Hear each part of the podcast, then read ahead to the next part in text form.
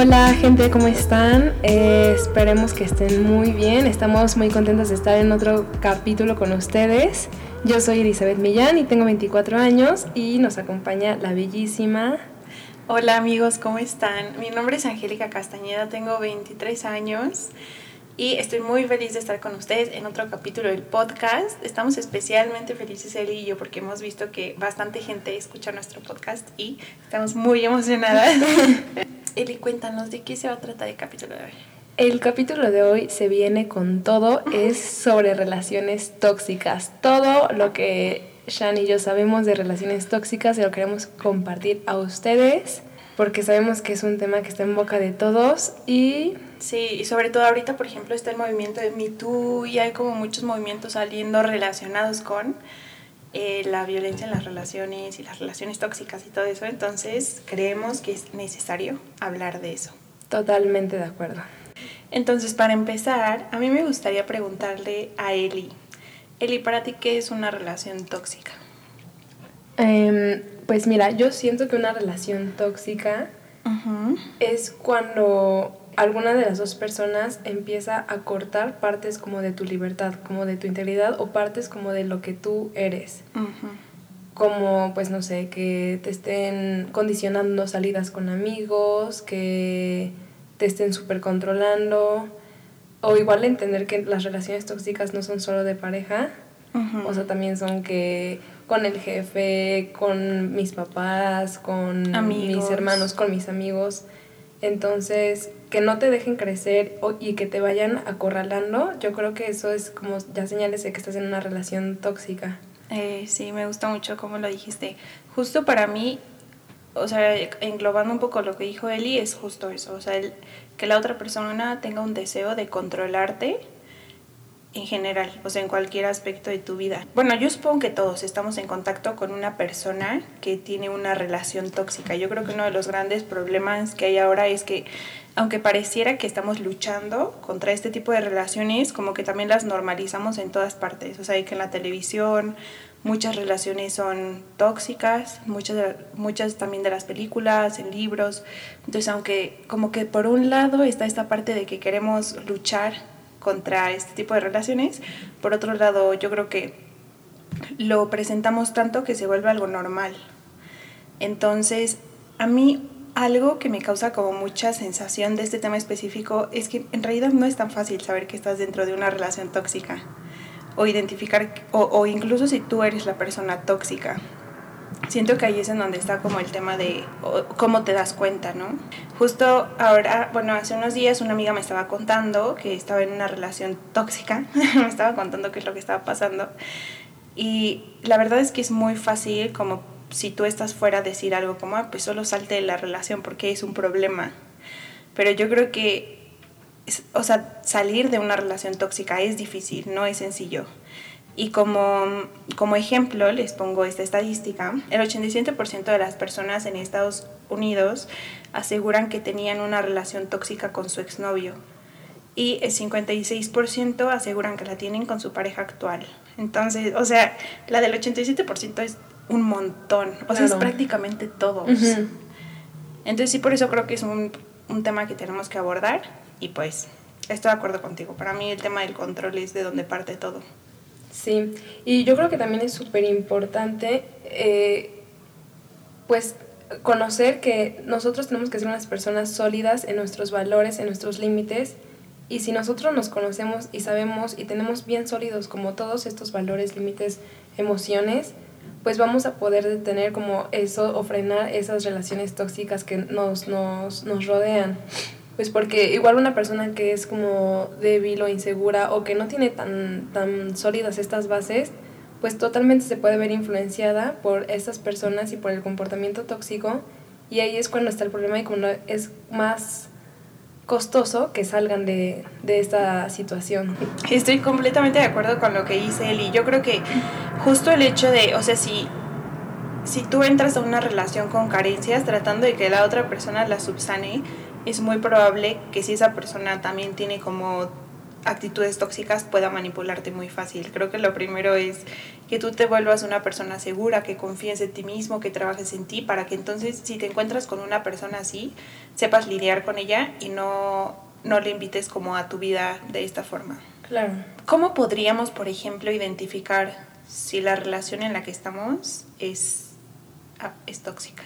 Uf, pues mira, yo encontré como que hay síntomas, o sea, síntomas de que sabes que estás teniendo una relación tóxica y otras tantas, así, actitudes, esas ya son como más una relación tóxica, pero en pareja.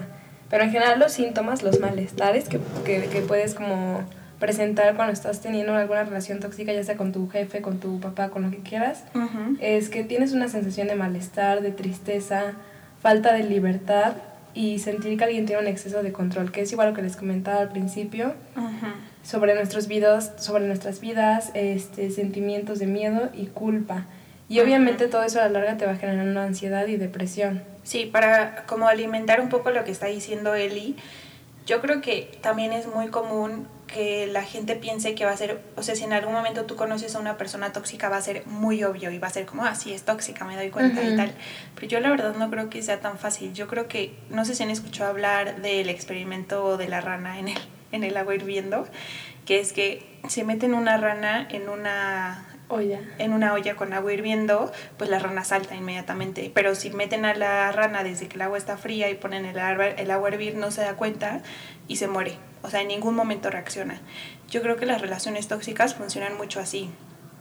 Entras y generalmente todo está muy bien al principio y de pronto hay como un momento de shock en el que te das cuenta que esta persona está actuando de una forma que no va de acuerdo a lo que tú crees o que está intentando cruzar tus límites y después viene como esta fase de honeymoon en la que igual la persona te dice, no, perdóname, de verdad, no lo vuelvo a hacer, te amo, por favor, dame una oportunidad. Y entonces si tú se la das, después viene como el momento neutral y luego otra vez como un momento de tensión en el que se empieza a preparar todo y otra vez el shock y otra vez el honeymoon y otra vez. Entonces es muy fácil estar ahí y decir, bueno, pero es que no todo es malo. Y yo creo que ninguna persona es 100% mala en realidad. Yo creo que aquí más bien es saber diferenciar cuando una persona está cruzando tus límites y si y cómo eso te está afectando a ti y poner ahí un alto. Y bueno, igual con lo que dice Shan, yo creo que igual es, es muy importante que estas señales no, no las normalices, porque eso igual es algo que suele pasar mucho, o sea, como que ya después de tanto que, que, pasó este ciclo y que tanto que se repitió, ya lo normalizas, dices como, así es nuestra relación, ¿no? O sea, no, no tiene nada de tóxico, simplemente nuestra relación es así. Y no minimizas las cosas tampoco, o sea, que no hagas esos pequeños detalles que sabes que te están molestando, que te están lastimando pequeños, porque al día siguiente hizo algo muy bueno y muy maravilloso, pero pues ya por eso minimizaste como esa parte que sí, te molestó. Eso es importante. Y pues tampoco que invisibilices, o sea, son como los tres nos en, en, las relaciones tóxicas. Sí, estoy de acuerdo con lo que dice Mel. estoy de acuerdo con lo que dice Eli. Y como para que ustedes tengan una idea y seguro también pues ya han estado en contacto con este tipo de relaciones, han visto que alguien las tiene, algunos tipos de comportamiento, por ejemplo, que no se deberían aceptar y que deberían de ser un límite son, por ejemplo, esto, que alguien te trate de controlar, que te degrade, que vea todo como una competencia, eh, que no haya comunicación o buena comunicación en su relación, que no haya respeto, que haya falta de empatía y si quieren, en un momento igual vamos a profundizar un poco en cómo son este tipo de, de actitudes, igual y dar un ejemplo de cosas que hemos vivido similares. Sí, totalmente. Pero sí, esto es solo como para que se den una idea del tipo de cosas que no deberían dejar pasar o minimizar. Exacto. Y pues igual otra cosa que es importante, yo creo que este tema igual va súper ligado con la inteligencia emocional y como el control de tus emociones. Sí. Y e igual estaba leyendo que la madurez emocional es igual a tener un menor impacto de una persona tóxica.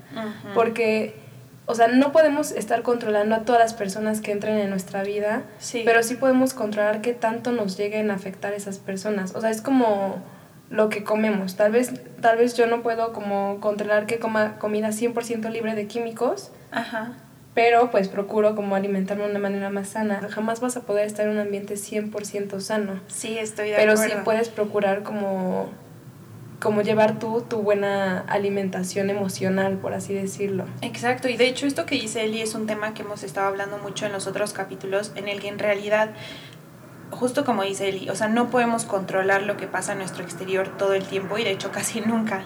Y lo que sí podemos controlar es nuestra reacción hacia el exterior y los lugares en los que decidimos quedarnos.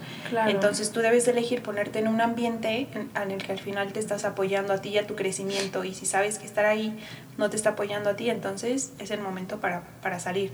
Además, una persona tóxica es justo una persona que no sabe controlar sus emociones y como no la sabe controlar, reacciona tratando de controlar a su exterior. si tú no eres lo suficientemente maduro, pues claro que va a intentar controlarte y si no te conoces y si no tienes límites, pues muy probablemente lo va a lograr.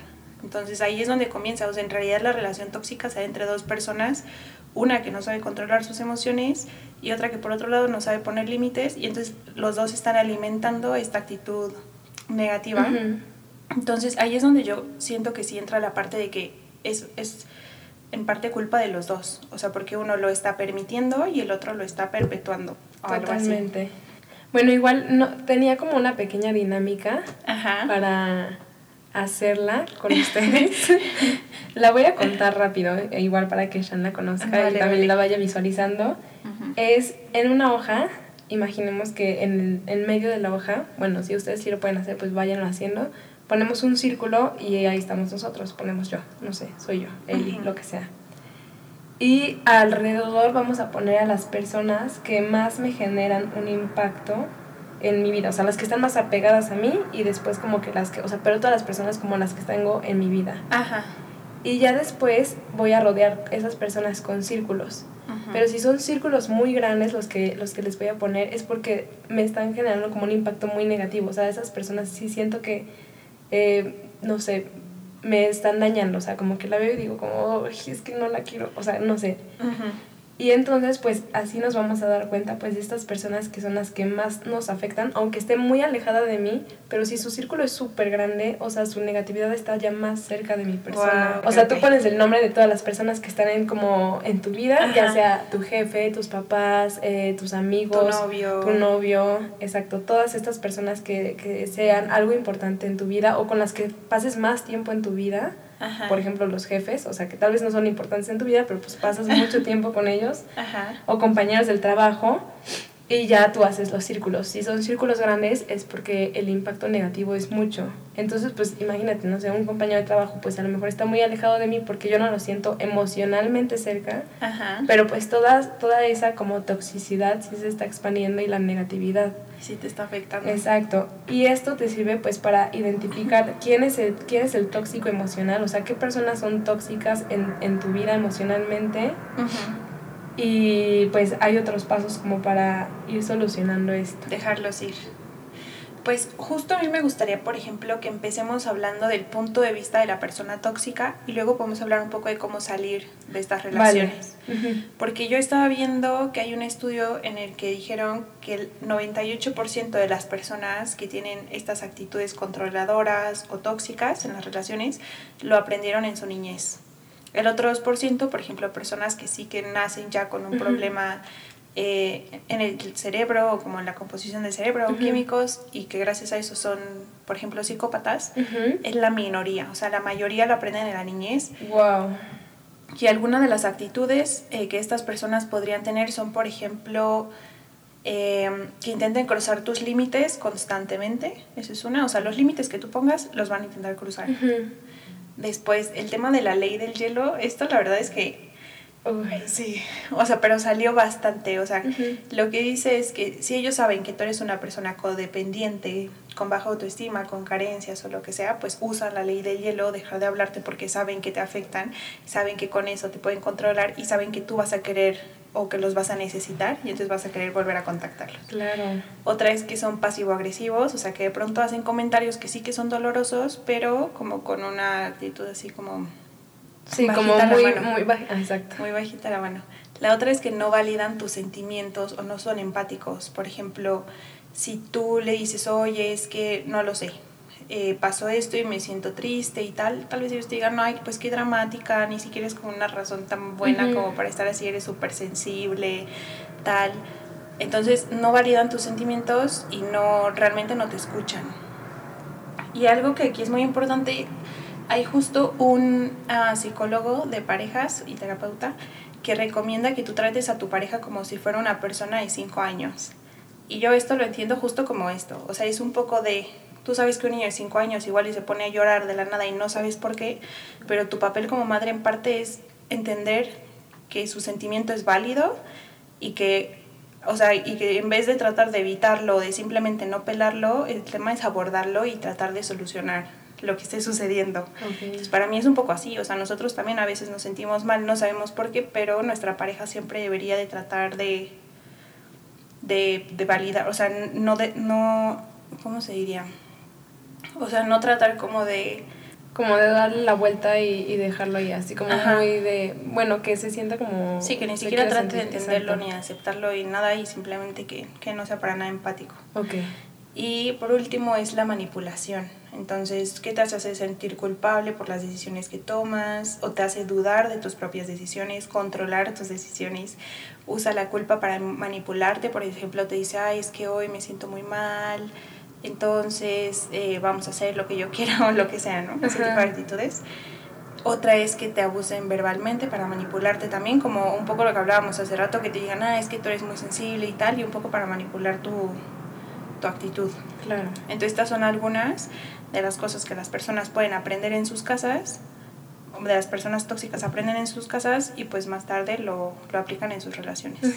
Y yo creo que todos en algún momento de nuestra vida hemos llegado a ser esa persona tóxica. Sí. Pues porque también, imagínate, o sea, como que hablamos y todos tenemos a alguien tóxico. Sí. Todos, todos, todos, pero nunca somos nosotros. Y lo que acabas de decir es súper Entonces, o sea, yo igual empecé a leer y dije como, sí, sí tuve estas actitudes en el pasado. Sí.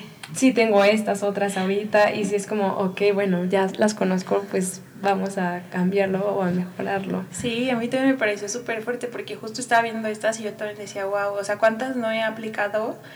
Y sí con el afán de crear una reacción en la otra persona sin darme cuenta de que estaba siendo tóxica y que le estaba tratando de manipular y de que estaba yendo en contra de lo que yo creo está muy fuerte. Yo, yo sí espero que esto también ayude que si tú lo estás escuchando y de pronto te identificas, pues tratemos de empezar por ahí, de cambiar. Sí, claro, eh, yo creo que es igual para ambas partes. O sea, como si tú estás en una relación tóxica o tienes una relación tóxica, te ayude a salir o a solucionarlo o a establecer límites. Y si tú eres el tóxico, pues te ayude a ver, primero a aceptar que sí estás siendo tú el tóxico y pues cambiar eso, ¿no? Sí, y creo que al final algo que también es muy común es que nosotros tachemos a los tóxicos de, o sea, como de que son personas ya completamente malas y fin. No nos damos cuenta de que en realidad todos tenemos una parte tóxica y de que la persona que fue tóxica contigo tal vez también está tratando de ser mejor, pero a su propio ritmo. O sea, si lo aprendió en la infancia, yo creo que es súper difícil también pues crecer a partir de eso, aprender y tal. Entonces, en realidad este podcast, este capítulo no es tanto como para que tú vayas con tu pareja y sea como, ah, eres tóxico o lo que sea, es más bien como para poder trabajar a partir de esto y crear unas relaciones más sanas. Porque yo también creo que, como lo decíamos en el capítulo de, de la pareja ideal, el punto de las relaciones es transformarte y crecer. Y si de aquí te estás dando cuenta que hay muchas cosas que puedes mejorar, pues partiendo de aquí, entonces los dos porque seguramente los dos de la pareja tienen alguna actitud que sea tóxica, pueden empezar a trabajar en sí mismos y en construir una relación en la que los dos se sientan realmente apoyados y, y seguros. Entonces, partiendo de ahí, también me gustaría hablar de por qué la gente se queda en una relación tóxica. Que creo que es, es el más difícil. No sé tú, Eli, si tú has estado en una relación tóxica y te ¿Te ha costado trabajo salir? ¿O si nunca has estado como en esa situación? Sí, sí he llegado a estar en una relación tóxica y sí me ha costado trabajo salir, pues porque yo en ese momento era totalmente insegura de mí, era débil, era súper manipulable, era súper influenciable, súper sensible, entonces pues tenía todas las de perder, ¿no? Yo tenía todas las debilidades y esta persona tenía pues todas las otras cualidades de manipulación, de pasivo-agresivo, así como bajita la mano te voy a decir como que deja de ser tan dramática, deja de ser tan sensible, deja de llorar por todo, así como ármate de valor y enfrenta como tus cosas, o sea, y ahí es cuando yo ya minimizaba como que las cosas, o sea, como que me dolía mucho como todo lo que me decía, lo de la sensibilidad, lo de mis emociones, pero después como que lo minimizaba porque yo sentía que en algún momento él me estaba empujando para ser según más fuerte o para crecer o para, pues no sé, formarme de carácter, ¿no? Ajá. Y la verdad es que yo me atemorizaba más, o sea, yo, yo de ver como que, que me forzara así tanto, me, me daba más temor. Y totalmente lo contrario en esta relación, o sea, como que jamás ha pasado algo así. Y yo veo que me puedo hacer mucho más fuerte de otra manera totalmente distinta, o sea, como que son los dos polos. Y ahorita es cuando me estoy dando cuenta, o sea, ahorita literal, de, o sea, bueno, cuando investigué, no tampoco en este segundo, de, pues de que eso, de, de que sí es muy difícil salir de una relación tóxica o incluso darte cuenta que estás en una relación tóxica, porque en ese momento, pues no lo ves. Sí, exacto. Y es como decíamos, o sea, igual y tú estás en la relación tóxica y, piensas en los momentos muy buenos que tuvieron justo después del shock, o sea, de que él te hizo algo súper malo y tú piensas, bueno, sí, pero es que al mismo tiempo también ha hecho todas estas cosas buenas. Y entonces, y tal vez esto es normal en las relaciones, tal vez todos pasan por esto. Y yo creo que es mucho esto de la balanza, ¿no? O sea, como que siempre estás todo poniendo en la balanza y pensando como, pues, me ha hecho tantas cosas malas, pero me ha hecho como un costal de cosas buenas, ¿no? Entonces dice, bueno, pesa más lo bueno, vale la pena quedarme adelante, ¿no? Pero como que ahí lo dejas y nunca se habla bien eso, como... Yo creo que igual mucha falta de estas relaciones de que te quedes ahí es porque como ya sí existe este miedo como subconsciente, que no estás así como tan, pues sí, subconsciente, no lo hablas nunca. Y pues ahí se va quedando y se va volviendo a hacer el ciclo.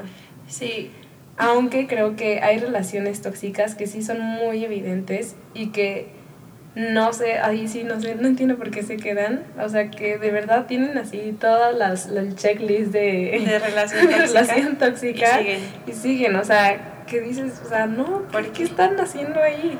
Sí, yo creo que un tema, o sea, de por qué la gente se queda es un poco por familiaridad, tal vez. Si tú creciste en un ambiente en, o sea, en tu familia tóxica, sin importar si tu familia te enseñó a tener relaciones eh, buenas o malas, tú aprendiste a tener relaciones sí o sí en tu familia. Entonces, por ejemplo, si tu mamá solía hacerte la ley del hielo y solía decir, o sea, que tú estabas llorando y tu mamá era, pues, simplemente no te hacía caso, o te decía así como, ah, pues que lloró, ni siquiera te pasó nada, eres un bebé o lo que sea, ¿no? Si tu mamá tenía este tipo de actitudes contigo y tú encuentras una pareja que te trata igual, aunque no se sienta bien, se siente familiar y la familiaridad te hace sentir seguro o te hace sentir como que perteneces o que sabes lidiar con esas actitudes porque ya estuviste ahí antes entonces yo creo que esa es una de las grandes razones por la que la gente decide quedarse porque se siente de alguna forma conectada con ese tipo de relación y yo creo que esta conexión muchas veces se confunde con un poco de estamos destinados a estar juntos porque me siento como si me sintiera en casa y lo que sientes es la toxicidad de tu casa. Entonces si, si, a ti te pasa eso, escucha nuestro capítulo de, de si existe la pareja ideal porque creo que eso te va a ayudar mucho. Pero sí creo que la familiaridad es uno de los principales. El otro es tal vez normalizar lo que está pasando, tanto que ya no te das cuenta de que está mal y, ya como que tu juicio está nublado y ya no sabes realmente qué es lo que está bien y qué es lo que está, que está mal en la relación y entonces no puedes tomar una decisión estando segura. Ok. Y pues supongo que la otra sería igual miedo al cambio, ¿sabes? A salir de la relación, a ya no tenerla, si llevan mucho tiempo juntos y ya no hay como tantos amigos externos. Entonces es como, pues voy a estar sola, ¿qué voy a hacer de mí sin él? Este tipo de actitudes también yo creo que juegan un papel importante. Y es que igual como decíamos al principio, muchas veces pues es ah, lo que comentaba, de que a veces es imposible pues controlar como todo lo que está en tu entorno, ¿no? Pero pues sí tú decides hasta qué punto pueden cruzar la puerta o hasta qué punto está tu límite y decides qué y quién entra en tu vida. Y pues muchas veces esas relaciones, o sea, no solo de pareja, pero pues ¿Cómo puedes salir de una relación, por ejemplo, tóxica laboral? Sí. ¿Sabes? O sea, que tu jefe sea el tóxico y tú ya sabes que es tóxico, pero pues tú estás ahí porque lo necesitas o no has podido encontrar algo mejor o no puedes cambiar, pues entonces ahí es como más difícil y ahí es, yo creo que es donde entra como más la madurez emocional y decidir cómo poner más límites y, y hasta qué entra y hasta qué parte afecta en tu vida. Exacto, y yo creo que hay muchas cosas, por ejemplo, en este tema del trabajo creo que es un poco más delicado porque pues depende un poco del tema económico y tal. Entonces yo creo que ahí es más bien preguntarte si hay algo que tú puedas hacer para tú, digámoslo así, empoderarte y entonces evitar que eso te afecte tanto como te está afectando y entonces decidir si te puedes quedar o no, porque también hay una oportunidad de crecer en esa situación. O sea, si tú decides que la situación ya no te está afectando y cambias a partir de eso, entonces igual y puedes seguir ahí sin que te afecte. Pero si te das cuenta de que no puedes y de que te está afectando más de lo que te está beneficiando, entonces, y, y, o sea, y de nuevo, no es tampoco un tema de equilibrio. Creo que acá es más bien pues porque qué tan cómodo te sentirías estando desempleado o buscando otro trabajo tal versus estar en esta, situación mientras. Pero creo que siempre el objetivo es tratar de buscar un ambiente en el que tú te sientas... Ya empezó la hora de la vida. Es buscar un ambiente en el que tú sientas que puedes crecer y que puedes ser la mejor versión de ti mismo y eso ya es una decisión que cada quien tomará en, pues, en su vida personal. No sé, Eli, si nos quieres contar un poco de tu experiencia y de cómo saliste de ella y ya damos como unos tips de cómo nosotros hemos logrado superar este tipo de situaciones. Vale. Pues es, es o sea, la experiencia es esa que les comenté, o sea, que yo no me había dado cuenta. Bueno, igual, no sé si se acuerden que les comenté la dinámica de la hoja y, de que hicieron este ejercicio. Entonces, con, esto con este ejemplo se me hace más fácil explicarles, pues, cómo es que pueden ir saliendo, o sea, desde el principio que ya identificaste como quién es esa persona tóxica emocional en tu vida, pues vienen otra serie como de pasitos, pues para ir solucionando o ir cerrando estas puertas a las personas tóxicas. Eh, entonces, igual, uno de los primeros es averigua qué es lo que quiere de ti. Eh, no se puede ser que quiera controlarte, entonces eso pues tiene que ver como con los celos que tiene la pareja, o tu amigo, porque incluso pues los amigos pueden querer tener mucho control sobre ti y, y celarte de otras amistades o cosas así. Entonces pues ya averiguaste qué es lo que quiere de ti. Eh, después define qué daño te hace. es decir, por ejemplo, como me quiere controlar, pues no me deja salir con mis amigos. Y pues ya, entonces mi libertad ya la perdí. Ese es el daño que me está haciendo. Y las estrategias que usa para salirse con la suya no sé, ahí viene todo el chantaje emocional, miedo, amenaza, que, o, también que él se hace la víctima, él o ella se hace la víctima. Y ya que sepas como sus técnicas, o sea, como que ya te des cuenta como de todas estas como pasitos y cosas que van saliendo a partir de, eh, ¿cuál es tu punto de vulnerabilidad? O sea, como que tú a partir de eso puedes también saber qué es lo que tú eres vulnerable y por qué lo hace de esa forma. En este caso que les comentaba con mi expareja, pues es que yo era demasiado sensible, demasiado insegura y él lo sabía.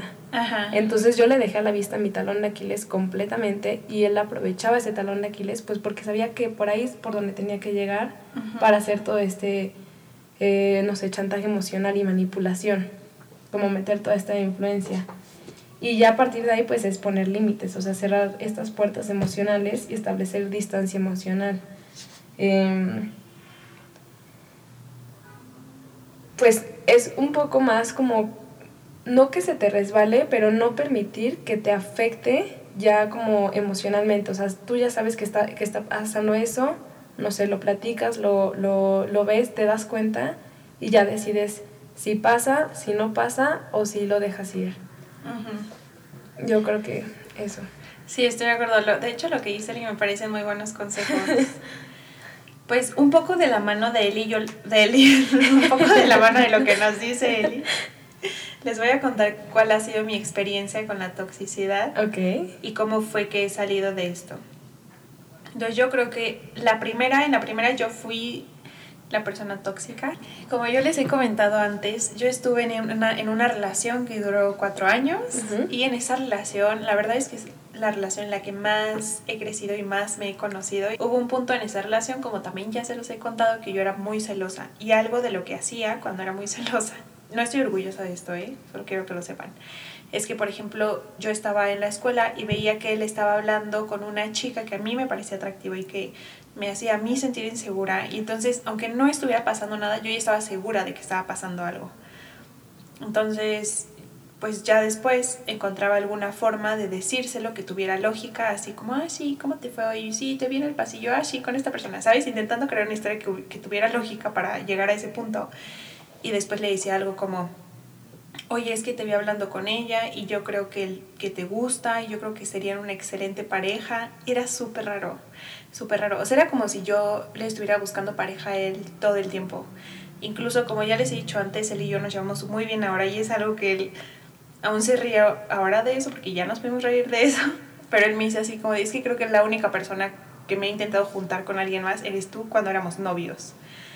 Y la verdad es que en ese momento yo sí estaba en un lugar, pues era súper, súper insegura y era muy dependiente a él en cierto aspecto, en el sentido de que pues no quería que se fuera con alguien más y quería controlarlo un poco, en el sentido de que yo le decía que me sentía insegura para que ya no hiciera estas cosas. Trataba de manipularlo con mi propio malestar y decirle, es que mira que me hace sentir muy mal.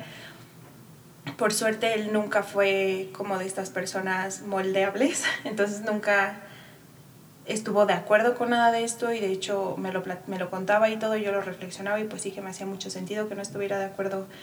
Pero yo estaba en ese momento en un punto de mi vida en el que mis inseguridades no iban de acuerdo a mi realidad. Entonces yo me sentía muy insegura, sabía que no podía controlar a mi pareja aunque lo intentara.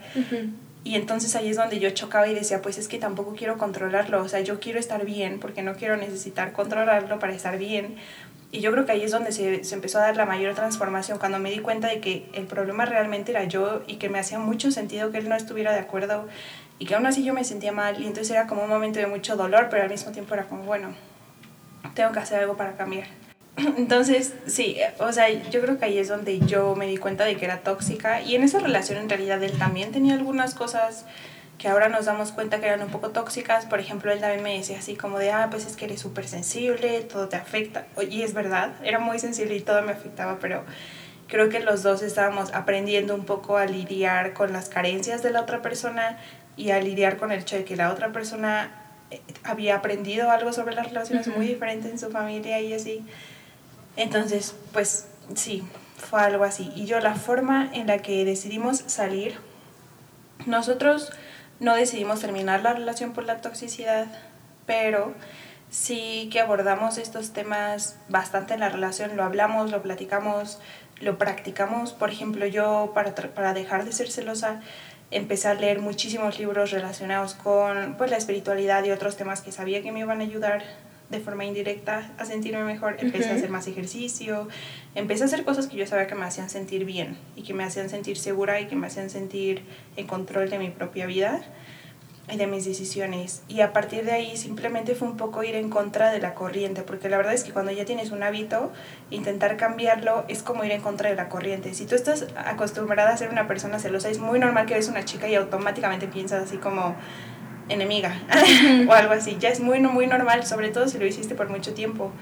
Entonces era un poco de ir en contra de lo que mi, mi propia mente me decía. Entonces, si yo empezaba a pensar cosas como, ah, sí, seguro me está engañando o lo que sea, o esta chica ya le está tirando la onda, simplemente cambiaba esos pensamientos por unos que fueran más acorde a lo que yo quería hacer. Entonces empezaba a pensar, a ver, ¿qué está pasando? Me siento insegura, me siento triste, me siento como que no tengo el control.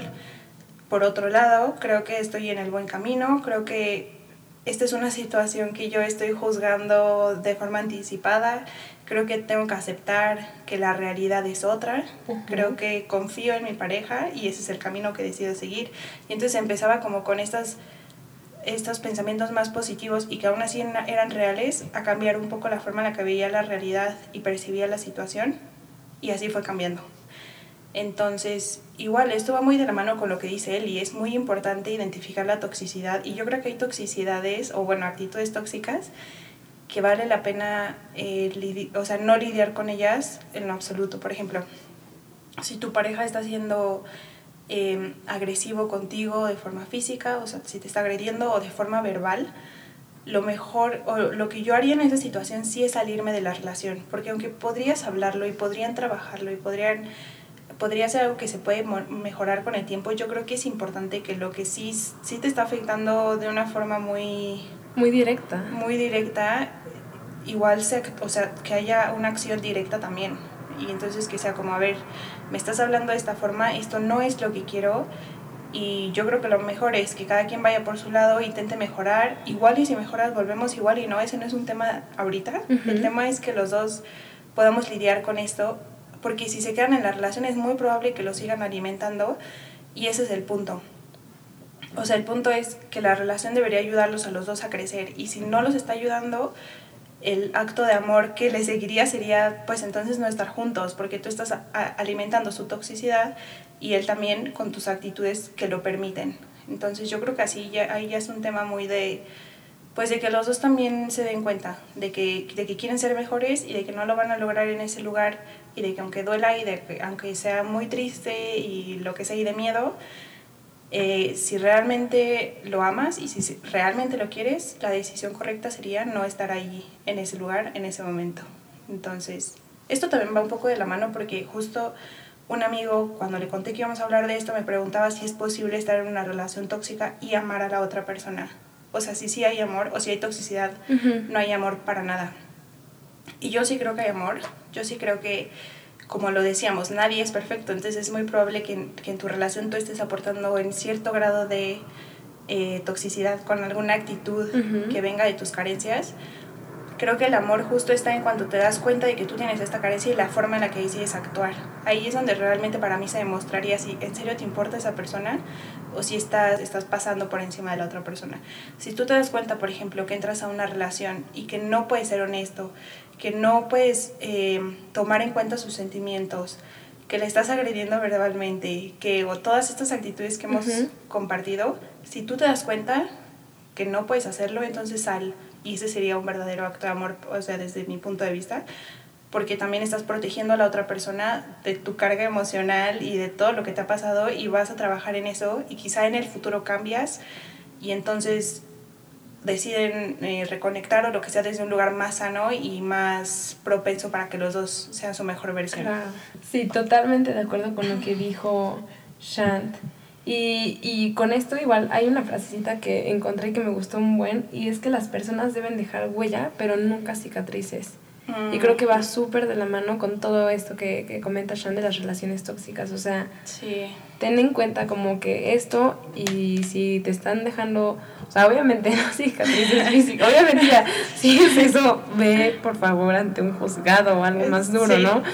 Pero, o sea, que te des cuenta que si te están dejando cicatrices de algún modo, es porque no es. Está bien, o sea no tiene por qué ser tan doloroso. Sí, yo creo que también aquí es muy importante diferenciar del dolor que es constructivo y del que ya es autoinfligido. Exacto. Infligido. Infligido. Yo sí creo que es normal que haya dolor en las relaciones en el sentido de que tú estás entrando en contacto con una persona que es diferente a ti, que tiene nociones diferentes a ti y probablemente cuando no esté de acuerdo contigo te va a doler. Totalmente. Entonces creo que hay niveles de dolor que son muy normales y que son sanos porque te ayudan a crecer y a darte cuenta de que puedes ser mejor y, y de que pueden ser mejores juntos. Y creo que cualquier transformación y cualquier crecimiento tiene también una etapa y una parte de, de un poco de dolor al momento que te das cuenta de que lo que tú creías antes no es como, como era o no es como es.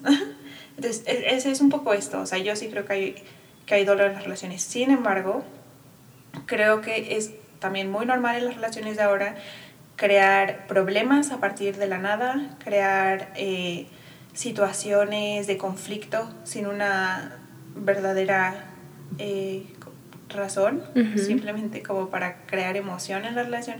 Este tipo de cosas yo creo que son autoinfligidas y creo que no son necesarias para nada. Creo que si tú te das cuenta de que en tu relación hay más situaciones de dolor autoinfligido, eso debería ser una verdadera señal de que, de que no es, o sea, de que ninguno de los dos están listos para tener la relación que quieres tener. Y justo para darte cuenta, si tú no quieres tener esa relación es porque te sientes incómoda. O sea, si tú te sientes incómoda en una situación, si, no, si sientes que no está correcta, esa es la señal de que el lugar en el que estás no es lo suficientemente apto para ti. Apto para ti porque te estás dando cuenta. Si no, ni siquiera te darías cuenta. O sea, si a ti no te importara que tu novio te dijera groserías todos los días y no te dieras cuenta, es porque probablemente no sabes que existe algo mejor o lo que sea, no lo ves malo. En el momento en que lo ves como algo malo, bueno, y aquí paréntesis no significa que lo pasado sea bueno, pero si tú te estás dando cuenta de que lo que está pasando es malo, esa es la señal del cambio. O sea, para mí esa es la señal de, a ver, algo aquí está pasando, esto no es, no va de acuerdo a mis valores y es mi responsabilidad alinearme a mis valores porque yo tengo que construir la vida que quiero tener. Totalmente. Si yo dejo que alguien pase por encima de mí, entonces esa persona en realidad es como si le diéramos el timón de nuestro barco. Es como, ah, vale, pues entonces haz lo que quieras con mi vida, trátame como quieras, no me importa. Y la verdad es que no, cada quien se tiene que hacer responsable de sí mismo y es algo de lo que hablábamos en el capítulo anterior. O sea, tu principal responsabilidad eres tú, tú tienes que estar bien, tú tienes que crear la vida que quieres, poner tus límites, respetarlos y, y tratar de seguir el camino que tú misma decides seguir. Sí, totalmente. Y, y ahorita que comentó Shan de las señales, pues les voy a decir ahí algunas para que vayan identificando y vayan haciendo su checklist y pues ya si tienen, no sé, tres o más palomitas, pues ya vámonos. Ajá. tienen una actitud controladora y celosa y esto puede ser con familia, con amigos o con el dinero. Dios. Muchas veces a mí me ha tocado ver, no voy a decir a quién es, pero que, híjoles, cómo se ponen con el dinero de los demás. Control control y celos, ¿no? Ajá. Que investiga tus redes sociales y tu celular. bueno, esto es típico. o sea, esto. No, no, no, no, Espero que la mayoría no lo tengan, pero yo sé que la mayoría va a tener la palomita, ¿no? Badabun. Qué fuerte. Necesitas saber tus horarios.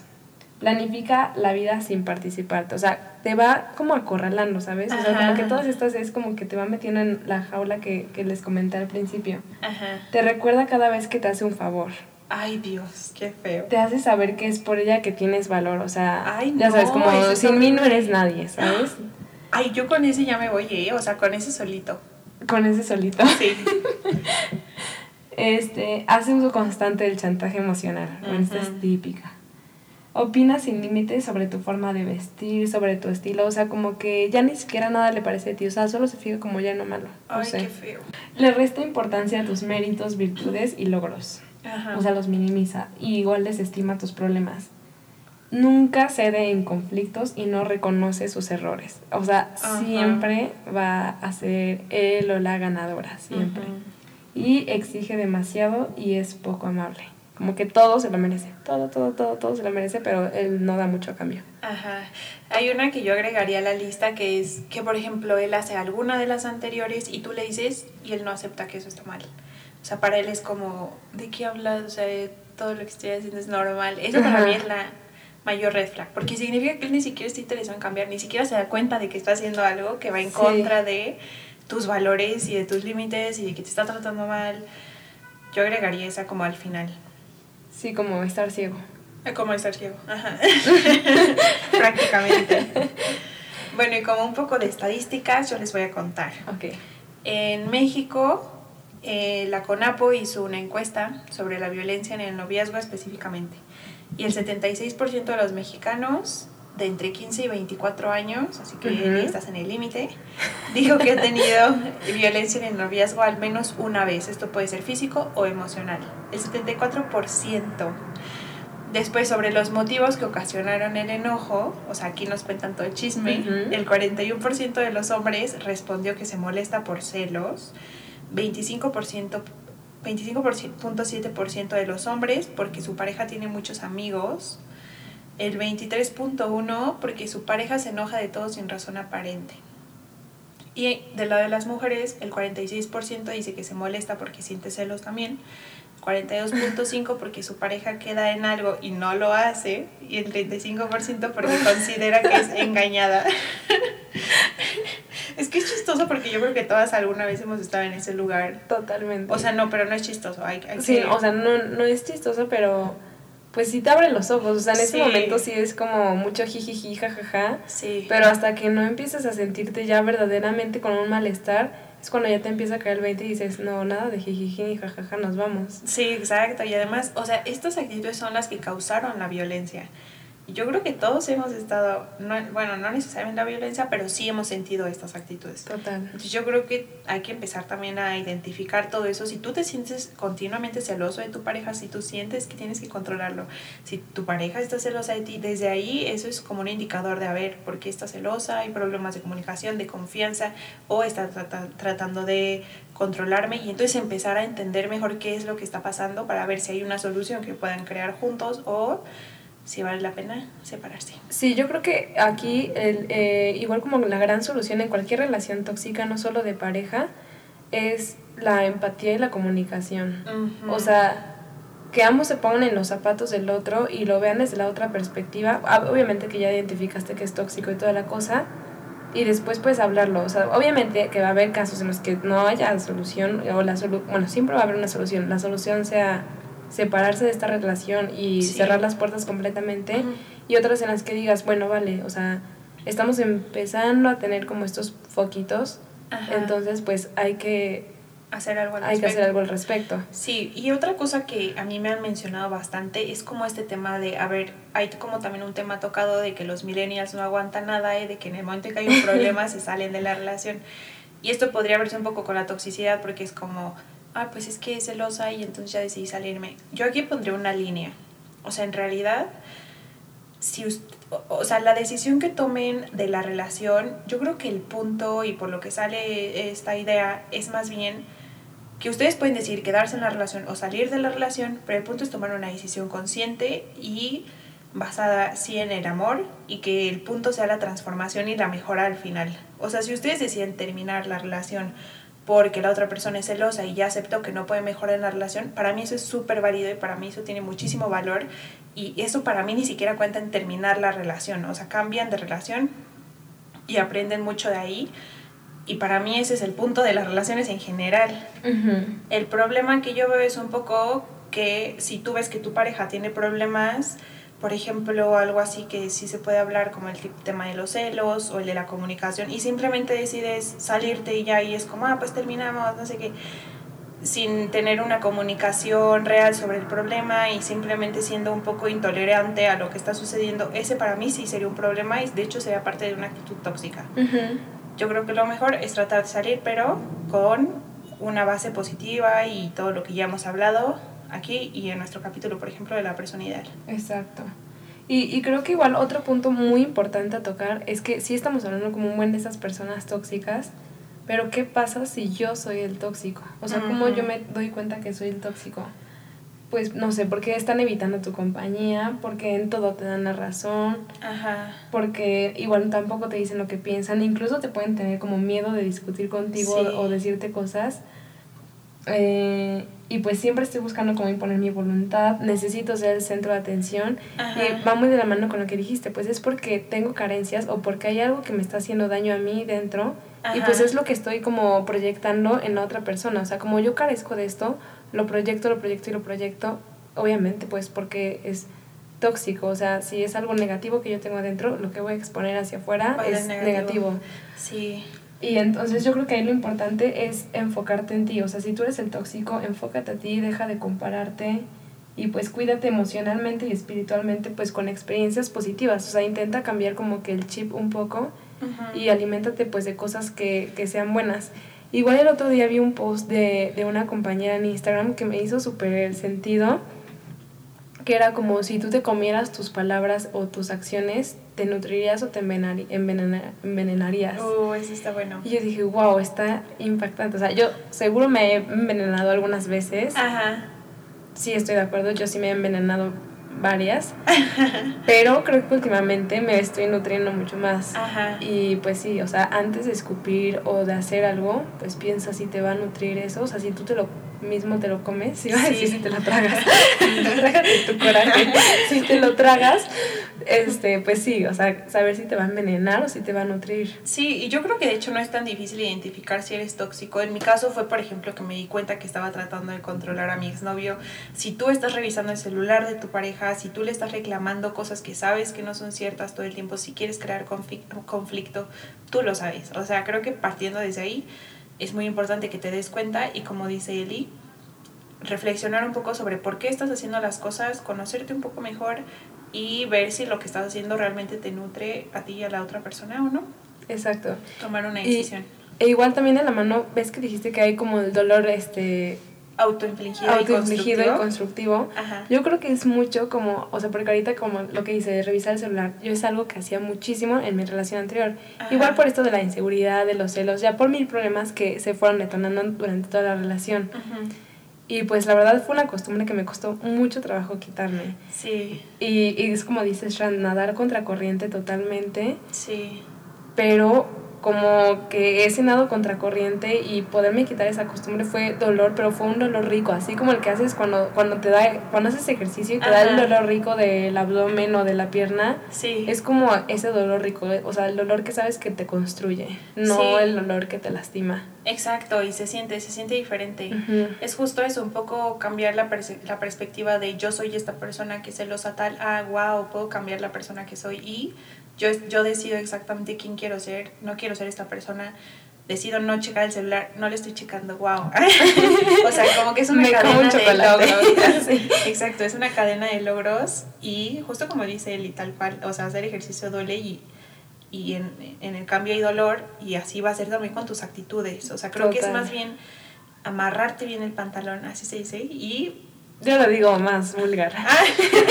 Bueno, entonces lo voy a decir yo. Amarrarte el pantalón, e ir con todo y echarle ganas y, e ir contra corriente y contra las actitudes que sabes que no van alineadas a tus valores. Y en el momento en que sientas que estás a punto de hacer algo que es malo o que se siente malo, piénsalo bien. Piensa en cómo va a repercutir eso a tu crecimiento personal, al camino que quieres seguir. Y, o sea, con suerte esto te ayude a tomar mejores decisiones.